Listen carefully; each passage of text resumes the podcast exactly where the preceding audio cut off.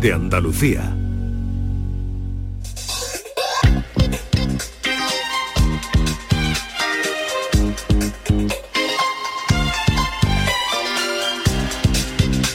Esta es La Mañana de Andalucía con Jesús Vigorra, Canal Sur Radio.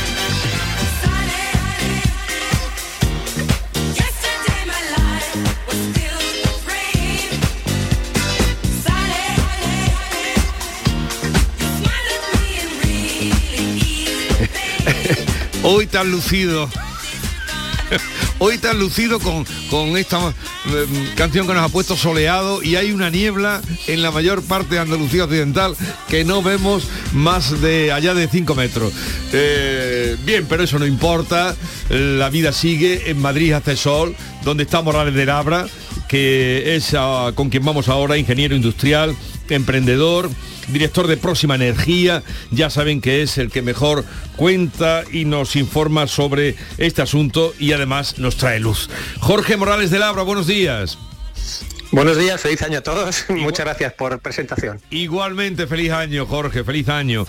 Vamos a cambiar eh, en, este, en este año nuevo, ya lo anunciamos, que en lugar de los miércoles será los primeros martes de cada mes. Y fíjate la, la coincidencia hoy que es cuando el Consejo de Ministros va a pedir o va a acordar pedir a la Unión Europea que le mantenga la excepción ibérica, o sea que, que no entre el gas en el precio de la luz eh, hasta finales de 2024. Esa es una...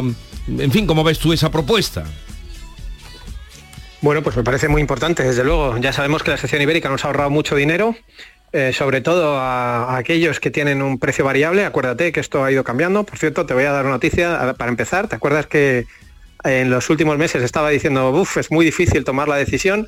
Bien, en el último mes, en lo que llamamos último mes, claramente las tarifas a precio variable son ya más baratas que todas las tarifas a precio fijo. Ojo, lo que acabo de decir. ¿eh? Sí, sí, sí. en el caso de la luz, que ha habido dudas durante un tiempo, eh, en, en, el último mes se ha acabado la duda porque ahora el mercado se ha desplomado y por tanto esos, esos, consumidores que tienen un precio dependiente del mercado eh, pues tienen un precio notablemente más, más, más, barato que todas las ofertas del mercado a precio fijo. Dicho esto, ¿qué pasa con la sección ibérica? Que lo que nos protege es de que si el gas vuelve a subir, ¿vale? Se vuelve a disparar el recibo, ¿eh? sobre todo a estos que tienen precio variable. Entonces, claro, como ahora solo tenemos hasta mayo, pues el gobierno está diciendo, hombre, pues amplíamelo hasta diciembre. ¿Cuál es el problema? Que para diciembre del año siguiente, del año 24, el problema es que eh, cuando el gobierno le, pidió a Bruselas la sección ibérica, el gobierno español y el portugués, se ha comprometido a cambiar el PVPC. Recuerdo que el PVPC es la tarifa oficial de la luz, que es una tarifa a precio variable, la más conocida de todas. ¿vale? Entonces, ¿qué pasa? Que no la ha cambiado. Entonces ahora lo de ir a pedir la excepción está muy bien, pero Bruselas le va a decir, oye macho, si tú te comprometiste a cambiar esto y no lo has hecho. ¿Y, en qué sentido la tiene que cambiar, Jorge? Mira, que es que ya tenéis mucho nivel, ese es el problema. ¿Por qué el gobierno no lo quiere cambiar? ¿Es, porque se le ha antojado? ¿Se le ha olvidado? No, no, no lo quiere cambiar porque la obligación de cambiarlo Bruselas lo que quiere es que España, los consumidores españoles, dejen de tener un precio tan rabiosamente variable. ¿Vale? Porque entonces, en cuanto sube la luz, como subió cuando, cuando se disparó el gas con el tema de la guerra el año pasado, inmediatamente nos vamos allá a Bruselas a quejarnos. Y somos los primeros siempre, ¿por qué? Porque somos los únicos de Europa que tenemos una tarifa que está directamente vinculada al precio mayorista. Y por tanto, en cuanto sube el precio, se nota un montón. Sí. Pero ¿qué pasa también? Que cuando baja, también se nota un montón. Entonces, claro, como ahora está bajando, el gobierno no quiere tocar esa tarifa ahora, ¿vale? Porque es la que está tirando para abajo la inflación. Y dice, claro, si yo ahora lo que hago es eh, vincular ese precio oficial a una cesta de productos a largo plazo, que es lo que me dice Bruselas, para que sea más estable, voy a encarecer el recibo. Y si ahora encarezco el recibo en, plena bajada, pues no quiero. Entonces, digamos que hay un juego ahí de equilibrio, de intentar esperar todo lo posible. Todo esto se complica también cuando, cuando nos damos cuenta que es un año electoral, ¿verdad? Entonces, bueno, pues todo esto es, hay que, hay que hacer ahí un encaje de bolillos para ver eh, cuándo realmente se va a cambiar esa tarifa oficial y para, seguir bajando la inflación eh, y a la vez cumplir con el criterio de Bruselas que nos permita ampliar la excepción ibérica que tan beneficiosa ha sido para tantos consumidores. Pero claro, tú temes que cuando vayan ahora a pedirle que la mantenga, le van a decir, pero ¿cómo te la voy a mantener si no has eh, cumplido con lo que prometiste, no? Ya veremos qué pasa. No es, que, no es que lo tema, es que lo sé que es lo que va a pasar. ¿vale? Lo que pasa es que el gobierno también tiene sus argumentos. Y uno de ellos ahora, es que también hoy hay Consejo de Energía, es coger y decir, oye, cuidado, pero es que usted, Bruselas, me está diciendo ahora que va a cambiar el mercado eléctrico completo, por fin. Entonces, si usted va a cambiar la regla de mercado, ¿cómo voy a cambiar yo ahora la tarifa para el año que viene volver a cambiar? ¿Vale? Bueno, entonces, eh, bueno, hay un follón importante. Bueno, eh, ya saben ustedes que Morales de Labra está a su disposición para cualquier consulta que quieran hacerle con el tema de la luz, eh, placas solares, mm, darle vuelta a su sistema de energía, lo que ustedes quieran. 670 940 200, ese es el teléfono, 670 940 200, dejan ahí la pregunta, la duda, la consulta para Jorge Morales de Labra. 670 940 200. Mientras tanto, la noticia que nos acaba de dar tarifas variables son ahora más baratas que todas las ofertas que hay a precio fijo, ¿no? Esa es la noticia con la que comenzamos el año. Que nos acabas de dar. Jorge. Así es, así es. Así es. Y, y, otra pregunta que decía, cuando esté con Jorge quiero, le decía a los compañeros antes que nos aclare cómo podemos, tú lo has dicho, cómo hemos podido tener el kilovatio, el megavatio hora a 800 y pico, no sé lo más alto donde ha alcanzado. Hemos llegado hasta, hasta dónde hemos llegado, el más alto. Jorge. En promedio diario 500. No, pero en, los picos, los picos. sí, por encima de 800, no recuerdo el Por encima de 800. cerca, no digo, de 1000, sí. Cerca de 1000. Y, hayamos tenido hace eh, unos días a 8 el megavatio hora. A cero también. ¿Eso cómo se explica? Bueno, muy fácil. Bueno, en primer lugar, desde que entró en vigor la sección ibérica, rara vez hemos visto un precio por encima de 200. ¿Eh? desde, desde, desde que entró la excepción ibérica, sí. Desde junio, perdón, sí, es rara vez, precisamente porque la excepción ibérica, recordemos que lo que pone es un tope al precio del gas y por tanto limita ese precio mayorista. Vale. ¿Vale? O sea, esos precios que vimos en marzo del año pasado de 800 y tal, se acabaron desde el 15 de junio. Por eso es tan importante prorrogar la excepción ibérica, para que si vuelve a dispararse el gas, que ahora está más barato, mucho más barato que el año pasado, pero nadie garantiza que eso vaya a estar así a largo plazo, ¿vale? Pues si vuelve a dispararse el gas, que haya un control. Ahora, la pregunta efectivamente, durante estas navidades hemos visto varios días de precios prácticamente cero.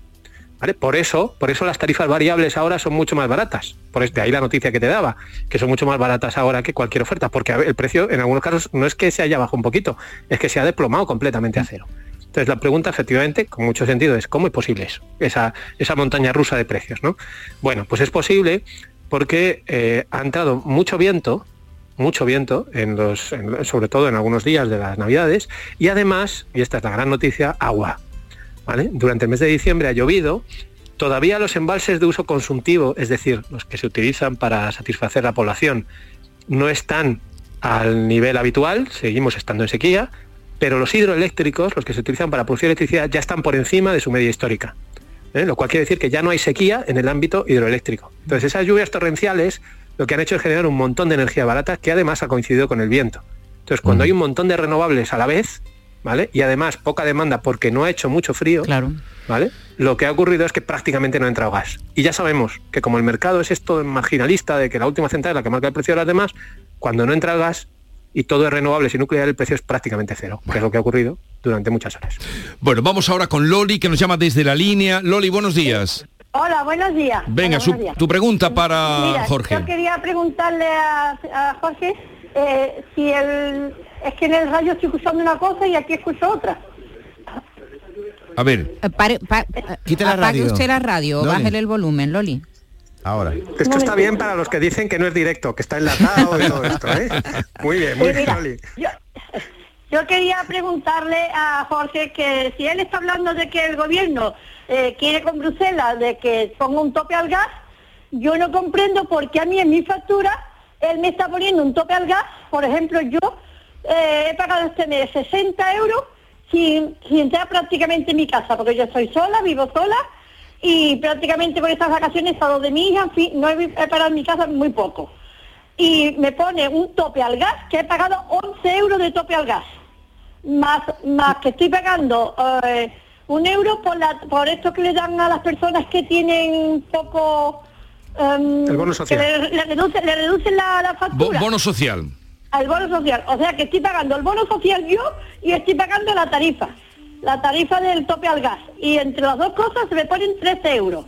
Y yo soy una persona viuda con una paga, con una, una jubilación. ¿Eso tiene explicación?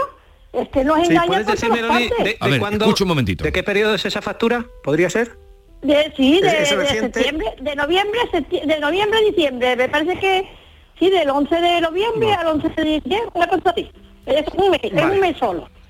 Y el mes pasado, perdón, y el mes pasado me eh, pagué 44 y me puso 98 céntimos del tope social y un y pico, no, del bono social un y pico y del tope al gas 98 céntimos. Y el anterior, el del mes de octubre, pagué 14 euros del, tope social, del tope al, gas. Es que yo no me explico. A ver. Yo pagué 60 y tantos euros una persona sola, estoy pagando más del, eh, del tope al gas prácticamente que lo que estoy consumiendo. venga, eh, Jorge. Entendido perfectamente. Vamos a ver, vamos a ver, Loli, vamos a ir por partes. En primer lugar, eh, que ahora mismo vamos a ir a precios de. Sabemos que el epicentro de esta crisis es el gas, ¿vale? Bien, el gas está hoy, ahora mismo, cotizando en el mercado europeo a 75 euros el megavatio hora, ¿vale? Lo hemos visto en agosto a 350.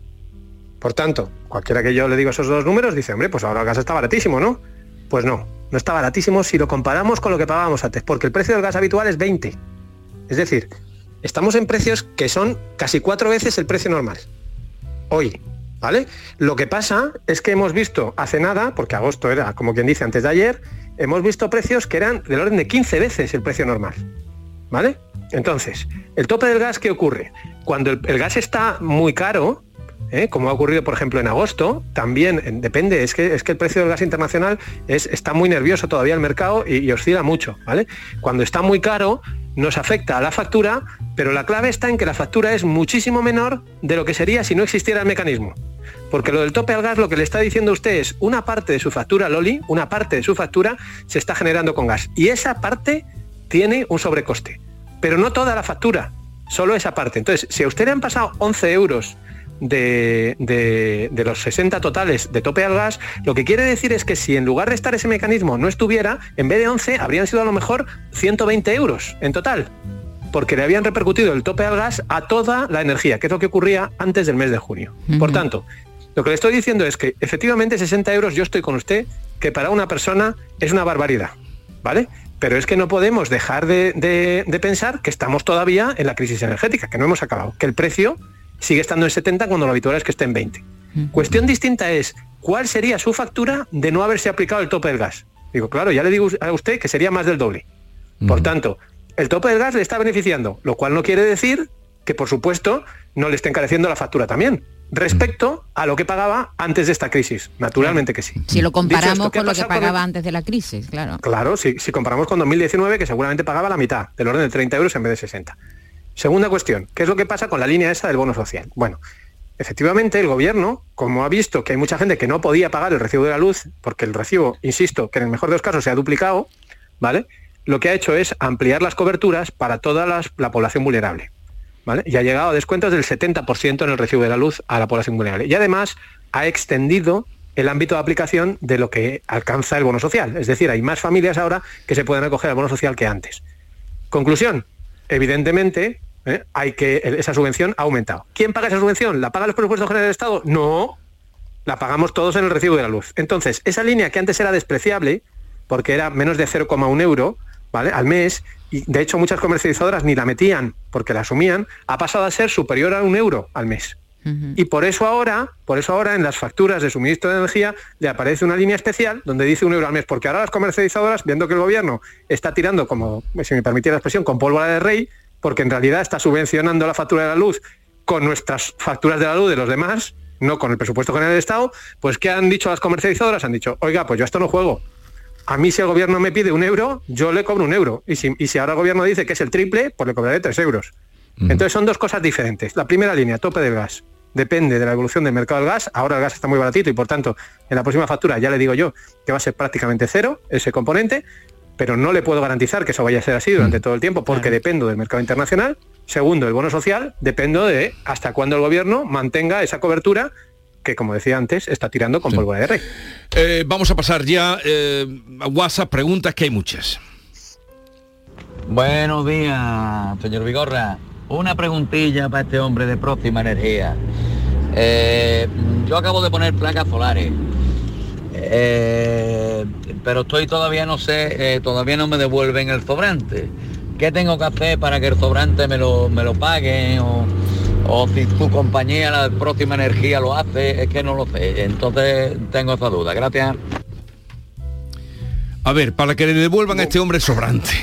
Así que... no, para que le paguen. Acordaros. Bueno, he dicho que le devuelvan o que le paguen el sobrante. Sí, sí, pero sabéis, acordamos, ¿eh? que cuando uno tiene paneles solares, cuando no está en casa, le sobra energía, y entonces la compañía eléctrica le compra esa energía, ¿vale?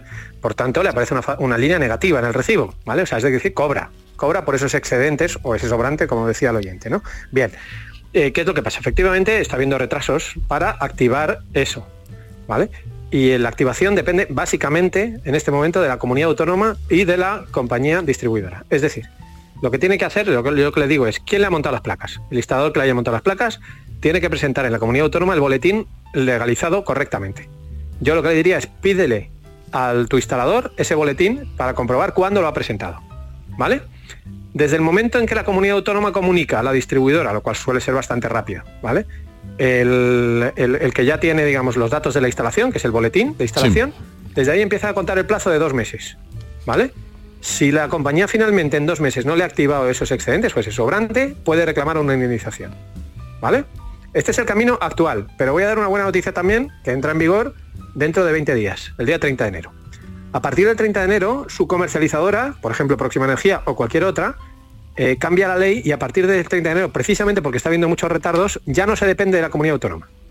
Es decir, ya la, comunidad, la, comercializadora puede directamente solicitar, en este caso a Endesa, la distribuidora, ¿vale? Le puede solicitar a Endesa Distribución directamente que active esos excedentes. Con lo cual, si por alguna razón dentro de 20 días sigue sin tener activados los excedentes, yo lo que sí que le recomiendo es que a la comercializadora, sea, insisto, próxima energía o la que sea, le, solicite que se lo active. Porque a, a partir del día 30 de enero a las 0 horas, ¿eh? del lunes 30 de enero, cambia la ley y ya las comercializadoras lo podemos solicitar. Ajá. Buena noticia, pues porque es, verdad que hay cola de personas esperando, eh, bueno, que, que, se active, ¿no? Exacto. Hola, buenos días desde Málaga. Una pregunta para el experto Jorge. Eh, entonces, yo tengo una tarifa fija de Repsol que es barata, pero aún la, la ve este hombre como la ve a 0,12 kilovatios fijo 0,12 céntimos el kilovatio eh, ¿me recomendaría cambiar al variable al PVPC? Gracias. A ver, ¿qué le dices a raíz de lo que has comentado de que tarifas variables son más baratas que toda la oferta del mercado fija? Lo que le digo es que cuidado, cuidado, que he dicho que todas las ofertas actuales, es decir, si se tiene que cambiar de comercializadora, por ejemplo, mira, el otro día me llamaba una vecina. Me decía, Jorge, ¿te puede venir un momentito a mi casa? Sí, en la, época de vacaciones y tal, ¿no? Y lo que quería, efectivamente, decía, mira, mi compañía tenía un precio de ese orden, de, de 0,12, y me acaba de mandar una oferta a 0,28. ¿Vale? Es decir, más del doble de lo que estaba pagando hasta ahora. Sí. Entonces, Claro, ¿qué ocurre? Me dice, ¿y ahora dónde voy? Porque yo evidentemente 0,28 no voy a pagar. por supuesto, no vas a pagar 0,28.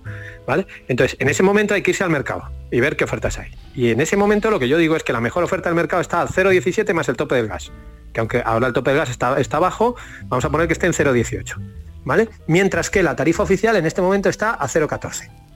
Por tanto, es más barato en la tarifa oficial o cualquier tarifa variable que el precio de mercado de una tarifa fija, ¿vale? Ahora, cuestión distinta es que uno tenga como este oyente una tarifa antigua a 0,12. Sí. Yo le digo, eh, cuidado, si, a usted la comercializadora no le manda una carta de que le va a aumentar el precio, que se la mandará, ¿eh? Pero mientras, mientras le mantenga ese precio, no, se mueva. Claro. Porque es muy baja, claro. 0,12 es un precio antiguo y no eh, pero claro, como... precio fantástico. Bueno, ojo, estamos... Mira lo que decía antes Loli.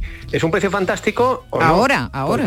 Porque, ahora sí. En 2019, nosotros, por ejemplo, nuestra tarifa media estaba por debajo de 0,10. Con lo cual, tener un precio de 0,12 era pagar un 20% más. Pero ahora mismo que, que, no, lo toque este señor de Málaga. es imbatible. Vale, vale. ahora mismo 0,12 es imbatible. Entonces, la cuestión es, efectivamente, si ustedes vienen de una tarifa antigua, ¿vale? Que esté en esos niveles de 0,10, 0,12, 0,13, no se muevan. Jorge, el mercado del gas... Si, le, manda la carta, perdón, si le manda la carta que se le va a mandar su compañía, de oiga, a partir de mañana el precio es 0,30, cuidado, ahí es cuando hay que tomar una decisión. El mercado del gas se puede tranquilizar ahora que ya Alemania ha dicho que tiene reserva suficiente, es decir, que, que la debacle de, energía que íbamos a tener en Europa, sobre todo en Centro Europa por la guerra, no se va a producir. ¿Es, esa noticia ah, puede tranquilizar el mercado del gas? Bueno, ya lo estamos viendo desde hace meses, desde, en, particular desde el mes de noviembre, que esto estaba siendo así porque ya todos los modelos meteorológicos apuntaban a que el invierno no iba a ser duro y esta era la clave para aguantar hasta el final del invierno y por eso el precio se ha desplomado. Fíjate que en noviembre estábamos hablando de un precio de 140 y ahora estamos en 70 y tantos. Es decir, el precio prácticamente se ha duplicado, se ha, dividido por dos en dos meses. ¿vale? Esto, precios de 70 y tantos, mira, ahora mismo estoy en tiempo real viendo a 72. El precio de 72 no lo veíamos desde antes del estallido de la guerra. Es decir, hace un año ahora. ¿vale? Es, un precio, insisto, alto, porque vuelvo a decir que el precio normal es 20, ¿vale? Pero no tiene nada que ver con los precios de 300 y pico o de ciento y pico que estábamos viendo hace un mes. ¿vale? Por tanto, sí, podemos decir que ahora mismo el mercado está más tranquilo. Ahora, ¿eso es una garantía de que esto va a estar así durante un año y medio? Pues no, oiga, esto no lo sabe nadie. seguimos pasando consulta de los oyentes. Buenos días, Canal Sur. Eh, quería hacerle una pregunta eh, a este señor. Eh, bueno, soy Aurora de Granada. yo he recibido dos facturas en la misma. Una de lo que es el consumo de luz, vivo sola, y han sido unos 100 euros.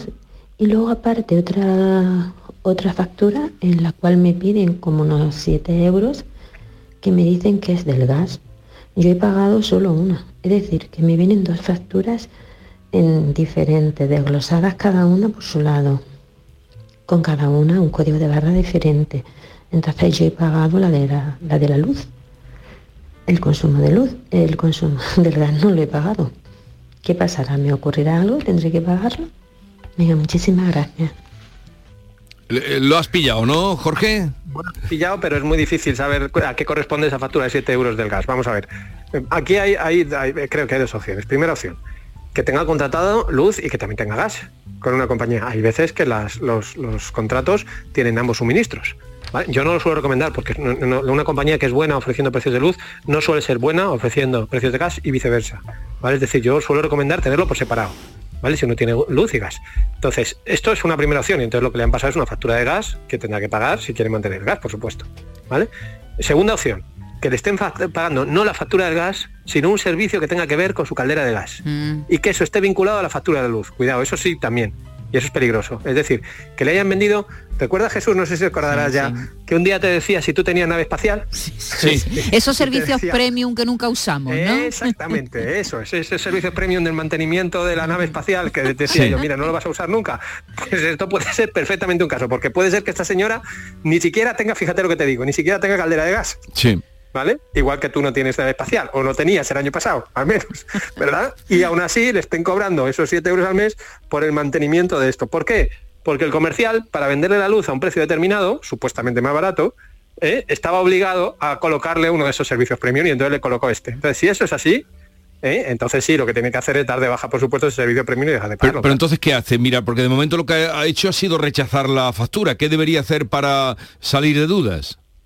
Bueno, lo primero es ver lo que ha firmado. Ver lo que ha firmado. yo, yo, llamaría a la compañía y decir, oye, ¿y esto por qué me lo han cobrado? ¿Vale? Antes de que la compañía, porque luego la compañía le va a reclamar, si tiene un servicio activo, le va a reclamar y le va a pedir intereses, le va a poner una lista de morosos, en fin, le va, a meter en se le puede complicar la vida. Que averigüe eh, a qué se debe eso y lo que ha firmado. Eso es. Y si lo que ha firmado es un servicio que no necesita para nada, de lo de baja. Inmediatamente. Y si cree que hay engaño, es decir, que a usted le engañaron cuando contrató el suministro de electricidad para contratar un servicio que usted no necesitaba, denúncielo. Denúncielo en consumo de la comunidad autónoma. Que ahí tiene todas las de ganar. Jorge, tú que manejas tantas claves que nosotros desconocemos, ¿tú crees, mirando ya un poco al futuro, que la electricidad eh, en el futuro, no sé si a medio plazo o largo plazo, puede ser casi gratis como una tarifa plana como ocurre con los móviles? Bueno, mira, esto es una gran pregunta. Además, hoy para el Consejo de Ministros de la Unión Europea es una gran pregunta. Vamos a ver. Eh, eh, eh, precisamente la reforma del mercado eléctrico va por la línea de estabilizar los precios. ¿Vale? Y que no dependan de esto de la energía más cara y demás, ¿no? Porque igual que os digo que es una barbaridad, y os decía antes que esta señora Loli, la primera que llamaba, pagar ahora estando sola 60 euros al mes de luz, igual de bárbaro es eso que pagar cero durante varios días de Navidades. ¿Vale? Que la gente se volvía el día de Nochebuena, de Nochevieja, la gente decía, si tienes una tarifa variable, pone el horno, enciende todas las luces, da igual, porque esto está de gratis. Bueno, eso es una barbaridad, ¿vale? Porque eso, lógicamente, no fomenta que haya una inversión en renovables, ¿no? Entonces, claro, el equilibrio razonable, o sea, con el modelo actual de mercado, sí, llegaríamos a un momento y muy próximo en el cual cuando hubiera muchas renovables el precio sería cero Es decir, había que estar muy atento al, horario, pero en muchas horas el precio sería cero. En España, por ejemplo, y en Andalucía en particular, en las horas centrales del día, desde marzo hasta octubre, con la energía solar que hay ya, el precio sería cero muchas horas. ¿Qué ocurre? Que ese modelo a largo plazo es insostenible. Entonces, como me preguntas a largo plazo, te respondo, espero que no. ¿Eh? Espero que no, porque si no, eso lo que lleva es a la quiebra del sistema. Entonces, yo lo que espero es que haya un precio estable y mucho más barato que el actual, y además renovable. Eso es lo que debería ser, en mi, opinión, el mercado eléctrico del futuro, pero nunca gratis, porque si algo es gratis, el problema es que, eh, pues que se acaba rompiendo, claro. Pero por lo que tú prevés, en el futuro será eh, un precio mucho más bajo de lo que estamos pagando ahora muchísimo más bajo. Ten en cuenta que la energía solar ahora mismo está, es rentable a 35 euros el megavatio hora. Y estamos viendo precios que cuando vemos un precio medio, de, por ejemplo en diciembre de 97, ahora damos palmas con las orejas. 97. Pues y la pues energía solar es rentable a 35, o sea que claramente mucho más barato. Pues es un consuelo lo que nos estás contando. Venga, una consulta más. Buenas, pues mandame este mensaje para a ver si me puede explicar qué son los cargos normativos que eh, me han subido, por ejemplo, 6 euros del mes pasado a este. Cargos normativos. Pues raro, sí le han subido porque lo que han hecho es bajar precisamente, pero han bajado desde el 1 de enero. O sea que cuidado a ver lo que le está eh, cobrando la eh, comercializadora, que esto también hay que tener mucho cuidado de lo que están cobrando las comercializadoras de la letra pequeña de los contratos, ¿vale? Mucho cuidado con estas cosas. vamos a ver, en el recibo de la luz hay básicamente tres componentes. Hay un primer componente que es lo que marca el mercado, Hay un segundo componente que son los peajes. Los peajes los fija la Comisión Nacional de Mercados y Competencia, ¿eh? es decir, el organismo regulador. esto lo que paga es las redes, porque la luz no solo hay que fabricarla, luego hay que transportarla hasta tu casa y eso cuesta a través de las redes eléctricas, ¿vale? Ese es el segundo concepto, peajes. Y hay un tercer concepto que son los cargos del sistema. Los cargos del sistema son todos aquellos costes que hay en el recibo de la luz que están fijados en el boletín oficial del Estado, es decir, que no dependen del mercado, ¿vale? Y que retribuyen otras cosas. Por ejemplo, las primas a renovables de primera generación. Por ejemplo, que se pague la misma luz en Santa Cruz de Tenerife que en Sevilla. ¿Vale? Es decir, los sobrecostes de la generación extrapeninsular, como llamamos técnicamente. ¿Vale? Por ejemplo, el famoso déficit de tarifa que se inventaron hace años para no pagar la luz en periodo electoral y después pagarla años después. Bueno, todas esas cosas, llamémoslas así políticas, entre comillas, que se han ido metiendo en el recibo en los últimos años, son las que están en los cargos. Pero ¿cuál es la, la, buena noticia? Que los cargos se están hundiendo. Se están hundiendo precisamente porque las renovables de primera generación ¿eh? que son, es la parte de, más, del león de los cargos, ¿vale? Cada vez están cobrando menos, porque, porque cada vez se van amortizando antes. ¿Vale? Y por tanto, por eso le decía yo que me extraña que hayan subido, porque lo que han hecho ahora, han bajado dos veces. Bajaron en abril del año pasado, 2022, y han bajado ahora en enero de 2023. Por tanto, lo que me extraña es que su compañía ahora le cobre más cargos que en la factura anterior. Esto yo lo miraría, porque no es lo normal. Luego entonces, eh, cargos normativos, con ese término lo tenemos todos en la factura no hace falta, a ver, esto ya también depende de la transparencia de la compañía. Hay algunas compañías que detallan lo que va a peajes, lo que va a cargos en una línea del recibo, ¿vale? Y otras que no. En cualquier caso, lo que sí que es obligatorio es en, en, uno de los comentarios que aparece en el recibo, esto es obligatorio para todo el mundo, sí que tiene que decir, por ejemplo, imagínese que usted ha pagado 100 euros de la factura, ¿vale? Pues sí que tiene que poner qué parte de esos 100 euros va destinado a peajes y qué parte va destinado a cargos. Eso sí que es obligatorio, el total. ¿eh? Lo que no es obligatorio es que aparezca en una línea específica de la factura. Es decir, puede estar escondido por ahí en la factura, para entendernos, pero no necesariamente en una línea aparte.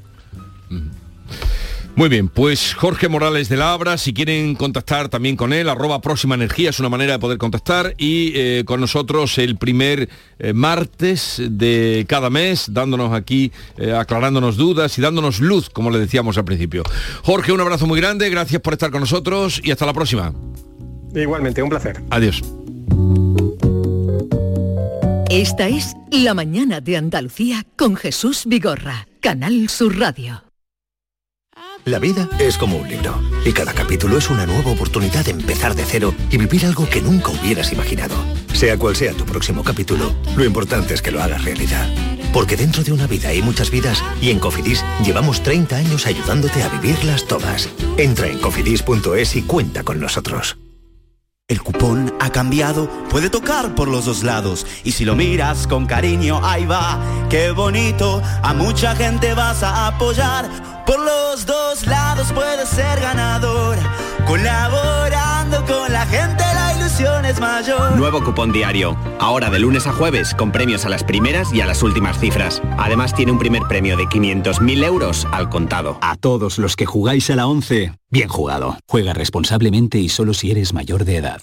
En cofidis.es puedes solicitar financiación 100% online y sin cambiar de banco. O llámanos al 900 84 12 15. Cofidis, cuenta con nosotros. La gente que más madruga, que viaja, que estudia, que trabaja, lo cuenta en la mañana de Andalucía, el club de los primeros de Canal Sur Radio. Tenemos un número de WhatsApp para todos los que estéis despiertos desde bien temprano y queráis participar en el programa. Es el 616-161-161. La mañana de Andalucía, el club de los primeros de Canal Sur Radio, de lunes a viernes desde las 5 de la mañana, con Charo Padilla. Más Andalucía, más Canal Sur Radio. Canal Sur Sevilla. Centro de Implantología Oral de Sevilla. Campaña de ayuda al decentado total. Estudio radiográfico, colocación de dos implantes y elaboración de la prótesis, solo 1.500 euros. Nuestra web, ciosevilla.com o llame al teléfono 954 22 22 60. ¿Cómo han ido las fiestas? Seguramente has comido, bebido y reído mucho. Y quizás también has gastado más de la cuenta, ¿verdad? Ahora llega la cuesta de enero. Pero, ¿qué pasa si tu boca necesita cuidados? Pues no pasa nada. En The Implant te ayudamos. Este mes un 12% de descuento en tu tratamiento. Y sáltate la cuesta de enero. TheImplant.com, tu clínica de confianza. Llega la Supercopa de España desde Arabia Saudí, un torneo a cuatro que comienza con las semifinales. Y desde este miércoles juegan los dos primeros clasificados de la liga y los dos finalistas de la Copa del Rey de la temporada pasada. Entre ellos está el Real Betis Balompié. Y este miércoles vivimos la primera semifinal en Canal Sur Radio desde las 7 y cuarto desde el Estadio Rey Fat de Riad, primera semifinal de la Supercopa de España, Real Madrid, Valencia con Javier Pardo. La Supercopa de España en Canal Sur Radio, en directo desde Arabia Saudí. Más Andalucía, más Canal Sur Radio.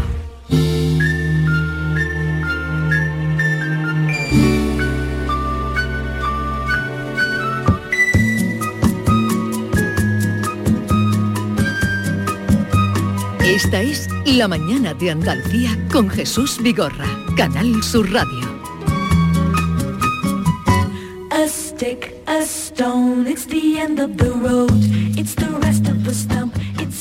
Desde la tarde, noche del domingo, vivimos muy pendientes, ustedes lo, lo saben y lo ven por los medios de comunicación, de lo que está ocurriendo en Brasil, el país que es la quinta potencia del mundo. eh, más extenso incluso con que Estados Unidos si le quitamos Alaska, eh, más de 200 millones. Eh, ese país mm, pues ha provocado eh, o se provocó ese asalto al gobierno elegido democráticamente. Pero ¿qué está pasando allí en, lo que es la vida cotidiana? En Río de Janeiro, donde vive nuestro siguiente invitado, eh, son las 6.38 minutos de la mañana. Así es que le agradecemos que nos atienda. Se llama Marcos Ludwig, es abogado. Marcos, buenos días. Buenos días, Jesús. Encantado de, de hablar con usted. Y gracias a usted por atendernos. En su trabajo diario, la vida mm, cotidiana, ¿cómo está siendo en, en Brasil, en, en Río, donde usted se mueve? Bueno, en Río la vida es normal, eh, no se pasa nada. En Brasilia sí, los episodios de, de domingo fueron terribles. eh, imágenes ah, muy, muy serias. eh, pero felizmente la situación sob control el domingo a, a la noche. Pero fue un episodio triste, todos eh, lamentamos. Y el más triste quizás es que eh, no, no fue sorprendente. Esto es que es inaceptable. Había señales, pero se pasó. O sea que usted cree que estaba preparado. Ah, sí, sí, había señales claros de una parcela, una parcela pequeña, pero todavía eh, mucha gente que no, que, que hablaba abier- abiertamente de, hacer alguna cosa contra eh, la toma de pose de- del presidente. Esto no fue afectado porque el presidente Lula tomó pose el domingo ah, anterior, el primer de, de- de enero, pero sí, fue, fue esta situación toda que se vio de destrucción eh, y había señales muy, muy claros. Desde antes de las elecciones y después eh, mes- las elecciones, el segundo eh, turno fue en 30 de octubre, entonces más de dos meses que, que había pelo menos claros señales. Eh, esta creo que es la principal diferencia con el ataque al Capitolio de Washington hace dos años, porque mucha gente se dice, "Oh, es la misma cosa que el Capitolio en los Estados Unidos. Sí, hay, hay cosas que son eh, eh, similares, pero el factor sorpresa creo que fue más serio en el Capitolio. Y acá toda la gente sabía que el riesgo existía eh, de una parcela extremada de población brasileña. O sea, nos está contando Marcos que eh, existía ese, esa sospecha de que algo iba a pasar. ¿Y cree usted, después de que volviera Lula, el presidente, eh, rodeado, como hemos visto, de todos los gobernadores, que el problema queda zanjado o, qué piensa usted? Ah, creo que sí. La, la situación ah, ahora está sob control. Eh, se, ve una unidad muy grande. Entonces, este, este episodio lamentable, triste, eh, si, si hay un silver lining, si hay algo de positivo, es, es, eh, que pasó una mensaje, un mensaje claro de que es necesario haber unidad en torno de, de la democracia en Brasil. Entonces, eh, todos los políticos, incluso los políticos bolsonaristas, que, que apoyaron siempre el presidente eh, anterior, Bolsonaro, fueron eh, vocales. Creo que algunos pocos no dijeron nada, pero eh, sí, hay una unidad muy grande ahora de todos los gobernadores también, eh, de todo, todos los matices políticos en Brasil. ¿Y, y se han visto manifestaciones de apoyo a Lula también en el país o no?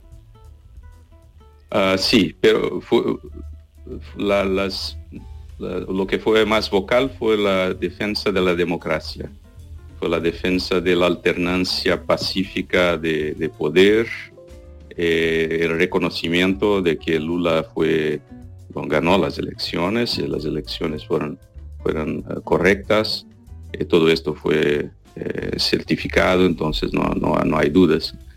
Pero hay sí una parcela pequeña de la población ah, extremada y que no cree en esto, y que eh, sí tiene las informaciones no por el periódico, por el radio, por la televisión, o así por el WhatsApp, eh, con muchas fake news. Entonces este es muy serio y hay gente que sí, que vive en un- una realidad paralela. No solo en Brasil, creo, pero en Brasil se pasó esto. Sí. Bueno, Marcos Ludwig, gracias por habernos atendido, que tenga un buen día ahora que comienza la jornada en Río de Janeiro y ojalá eh, no haya más sustos y todo vaya bien y, tenga este gobierno posibilidad de desarrollar su programa, por lo menos que lo dejen desarrollarlo y nombrar su gobierno. Un saludo desde Andalucía, España y lo dicho, gracias por atendernos. Muchas gracias, Jesús. Adiós. Un gusto de hablar con usted. Igualmente, adiós. Esta es La mañana de Andalucía con Jesús Vigorra, Canal Sur Radio. En Canal Sur Radio, por tu salud, responde siempre a tus dudas. Hola, el programa de hoy lo vamos a dedicar al tema de la humanización de los procesos en medicina. Queremos conocer tu experiencia en este asunto y contamos con especialistas en estos proyectos que acaban de poner en marcha la Fundación Humanizando la Sanidad. Lo haremos en directo y con tu participación. Envíanos tus consultas desde ya en una nota de voz al 616-135-135. Por tu salud, desde las 6 de la tarde con Enrique Jesús Moreno. Más Andalucía. Más Canal Sur Radio.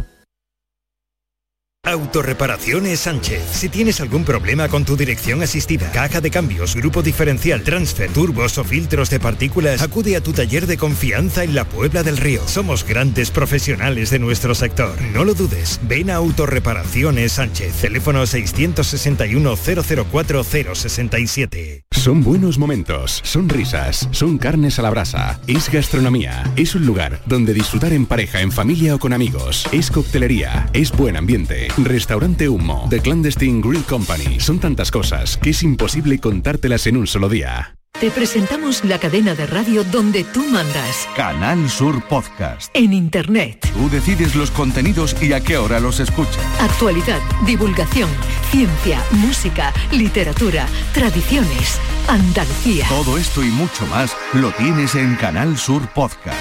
La radio solo para ti. Canal Sur Podcast. La tuya. Llega la Supercopa de España desde Arabia Saudí, un torneo a cuatro que comienza con las semifinales. Y desde este miércoles juegan los dos primeros clasificados de la liga y los dos finalistas de la Copa del Rey de la temporada pasada. Entre ellos está el Real Betis Balompié. Y este miércoles vivimos la primera semifinal en Canal Sur Radio desde las 7 y cuarto desde el Estadio Rey Fad de Riad, primera semifinal de la Supercopa de España, Real Madrid, Valencia con Javier Pardo. La Supercopa de España en Canal Sur Radio, en directo desde Arabia Saudí. Más Andalucía, más Canal Sur Radio. Esta es La Mañana de Andalucía con Jesús Vigorra. Canal Sur Radio. Es que me operé, me quité un poquito aquí, me quité un poquito allá, me respingué la nariz, sin nada de cicatriz, párpados, mentón, un diseño de sonrisa, yo quería quedar bonita como mi amiga Melissa, me quité grasita en la cinturita, me marqué el abdomen para verme masita, me agrandé los senos porque estaban planos, para que cupieran muy bien en tus manos. Remodelación Ya les habíamos dicho que les íbamos a hablar o íbamos a enterarnos de qué está pasando eh, en la medicina estética, eh, querida Maite. Sí, porque hemos leído alguna información que nos dice que cada vez los pacientes que se acercan a este, este tipo de clínicas para hacerse retoques, para intervenirse, son cada vez más jóvenes. Y entonces hemos querido hablar con Moisés Rodríguez Abascal, él es médico, especialista en medicina estética y presidente de la Asociación de Médicos de Medicina Estética de Sevilla, para preguntarle si efectivamente es así, si cada vez se acercan eh, más jóvenes a hacerse retoques. Pues doctor Rodríguez Abascal, buenos días. Hola, buenos días, encantado de estar con vosotros. Gracias por atendernos. Es cierto que cada vez son más jóvenes las personas que se acercan a, a demandar la cirugía estética. Bueno, sí que es cierto, la, la Sociedad Española de Medicina Estética hace frecuentemente estudios de, bueno, del mercado, de, de cómo va evolucionando y efectivamente lo que antes era pues entrar en la medicina estética cerca de los 40 años, hoy día con 20, 20 y pocos años, pues, pues hay un sector de población importante que empieza a hacerse tratamiento de medicina estética, sí es verdad. Eh, antes nos comentaba David que la gente ya no va con la foto de un famoso, ¿no? Sino que muchas veces se acercan a, a los médicos para decirle, este selfie que yo me he hecho con filtro, luego cuando me miro al espejo no me parezco y me quiero parecer a esta versión mejorada de mí mismo, ¿no? ¿Eso, eso también ocurre? Claro, claro. Yo, mm, como todo, ¿no? Toda la tecnología, todas las redes sociales tienen, tienen mucha culpa de, de este, de, esta demanda de, de medicina estética. Eh, siempre, siempre insisto que, que una cosa es la, la belleza y la belleza es lo natural y, y otra cosa es lo que nuestros pacientes quieren conseguir. Entonces, bueno, está en la ética médica dirigir al paciente correctamente para que no se dejen llevar por modas, ¿no? Todas las modas pasan de moda y, y un traje, pues podemos desecharlo y comprarnos otro, pero cuando nos hemos hecho un tratamiento, los efectos de ese tratamiento pues eh, se prolongan en largo plazo y, y muchas veces uno con 20 años no tiene muy claro lo que quiere y, no es el momento a lo mejor de, hacer tratamiento que después no, no tengan una posibilidad de, volver atrás y decir "Esco- estoy como si no me hubiera hecho el tratamiento que me hice. Entonces, bueno, pues, pues en definitiva pasa eso un poco que, venimos idealizando una imagen porque, porque sale en todas las redes sociales y, y yo quiero un labio como el que veo en las redes sociales o como el que veo cuando me hago una fotografía con un filtro como, como estaba diciendo.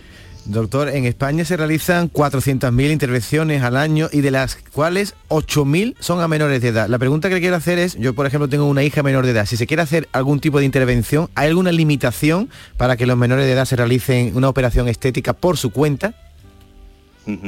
Sí, eh, la, Junta de Andalucía, la Consejería de Salud nos obliga cuando hay una menoría de edad, no solamente a un consentimiento de los tutores legales de ese menor de edad, sino además de eso de un informe psicológico que, digamos, indique la intervención que vamos a realizar en esa persona. ¿Cuál es la, la operación en cirugía estética más demandada eh, en este momento? Bueno, yo creo que, que luchan continuamente la, la mama y la liposucción, ¿no? Los aumentos de mama sobre todo, pero, pero no solamente aumentos, sino la, subida de la mama, lo que se llama una mastopesia, elevación de, ese tejido o, la reducción en algunos casos. Eh, quizás entre las tres la mama pues ocupa un lugar primordial. Y, detrás prácticamente estaría la, la liposucción, que sigue siendo hoy día una técnica fantástica para cuando hay una lipodistrofia, cuando hay ese acúmulo de grasa en un sitio determinado que, que queremos eliminar y corregirlo. Eh, últimamente estamos notando de que, sobre todo en las personas más mayores, ¿no? Eh, no sé qué, a veces no hay personas que se pasan con la, con la cirugía y cuando son mayores, eh, hablamos de en la cara sobre todo, ¿no? En, la- en el rostro, cuando son mayores mm, pa- parece que, que los resultados, es que no quiero decir la persona de la que me estoy acordando porque me parece cruel, pero, pero hay, hay veces, hay veces, yo no sé si se La Isabel arrepienten. Preyle, ¿no? Dilo ya. ¿Por qué la vamos a mantener? ¿Y tú por qué sabes lo que estaba pensando Bueno, ella? pues, eh, Porque me lee el pensamiento. No, porque pienso que Isabel Preyle es el prototipo que se habla en España de la que más ha retocado la ¿Y cara. la ¿no? pregunta cuál es? La pregunta es si pasa eso mucho, si hay personas que se arrepienten de, haber hecho ese- de haberse hecho intervenciones. Eh, bueno, ya digo que, que yo insisto mucho, sabéis que, que soy profesor y, y miembro de la comisión académica del máster en técnicas avanzadas en medicina estética de la Universidad Pablo de la Vide de Sevilla y a los alumnos que, que son todos médicos, pero muchos de ellos empiezan a ejercer la, la profesión de la medicina estética con nosotros. Le- les insisto siempre en eso, o sea, la ética médica está por encima de todo. El médico debe saber dirigir al paciente o, o a la paciente, la mayoría de nuestros pacientes pues, pues son mujeres, pero, pero evidentemente tenemos que saber dirigirla hacia lo que es correcto.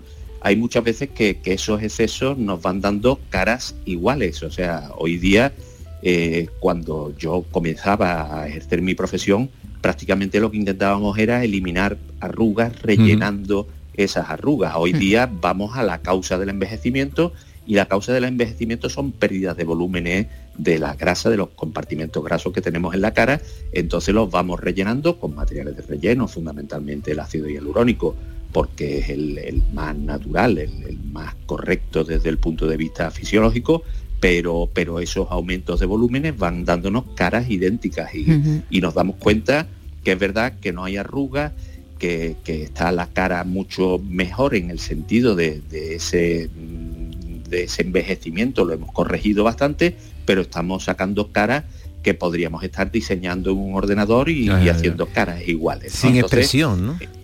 Exacto, yo insisto en lo que decía antes, la belleza es naturalidad. Aunque la belleza sea percepción de cada uno de nosotros, y si nos ponemos los dos cerca de, de un cuadro, pues a uno nos puede parecer precioso y el otro le parece feísimo ese cuadro. Entonces hay un concepto de percepción dentro de la belleza. Pero la belleza cuando se deja, deja de ser natural, deja de ser bello también. O sea, siempre tiene que haber pequeñas imperfecciones, siempre tiene que haber, tenemos que asumir que estamos envejeciendo. Si uno quiere parecer que tiene 20 años, no va a ser nunca una persona de 20 años. Por lo tanto, se va a notar mucho los tratamientos que se ha hecho. Entonces, eso deja de ser bonito. O sea, vale, no tiene arrugas, pero es menos guapa que cuando tenía arrugas, ¿no? Ese, ese concepto es el que no debemos de, de quitarnos nunca de la cabeza. Hay que tener alguna pequeña imperfección porque son pasos de los, años- de los años y, y si podemos aparentar alguno menos, fantástico, pero lo que no podemos pretender es tener una edad que no tenemos, evidentemente. Hablaba usted de mamas y liposucción como las eh, operaciones estrellas y claro, ambas se refieren a las mujeres. ¿Los hombres no se hacen operaciones estéticas? Anda que no. Sí, lo que pasa es que, que sí, sí, sí, sí. La, la misma liposucción hoy día con la liposucción de alta definición, no sé si, si habréis visto, habréis escuchado, la, marcar el six packs, eso es mucho más frecuente hacerlo en hombres que hacerlo en mujeres, o sea, marcar esa, esa musculatura abdominal sobre la grasa para que parezca que hay más músculo de- del que hay realmente y, y eso es una cirugía que se hace fundamentalmente en hombres. Y eso queda bien, O sea, y eso queda marcar, bien, eh, doctor. usted ha dicho marcar el 6 pass es marcar La eh, tableta la de chocolate. tableta de chocolate, Sí, ¿no? Eh, la- los abdominales, La sin hacer ejercicio. chocolate, la tableta de chocolate, exactamente, sí. Eh, sin hacer ejercicio relativamente. O sea, vamos a ver. eh, cuando nosotros hacemos una marcación de ese tipo, estamos marcando sobre la grasa. O sea, lo que estamos haciendo es dar un volumen en la grasa que parezca el volumen que debería de tener el músculo. Claro, cuando la persona se cuida, pues queda muy bonito, pero eso en una persona que deja de cuidarse, el resultado no es bonito en absoluto, porque una persona que ha cogido peso, y encima mío. tiene marcada sobre la grasa esa musculatura abdominal, pues da la sensación de una persona que tiene más peso de la cuenta y se apoya sobre una reja y se le queda marcada Claro, la reja. claro, No, yo- un lomo embuchado, yo, vamos. yo me quedo con lo que ha dicho el doctor Rodríguez Abascal, que la verdad es bella. Es decir, y también da personalidad, es decir, no perder nunca tampoco la, la seña de identidad. Eh, comenzábamos todo esto porque nos había llamado la atención eh, y usted ha confirmado que cada vez van mm, eh, gente más joven a, a la consulta. Cuando no sea por una deformación o mm, una necesidad, ¿Hasta dónde hay una edad hasta la que está permitido mm, que un joven vaya o, o no?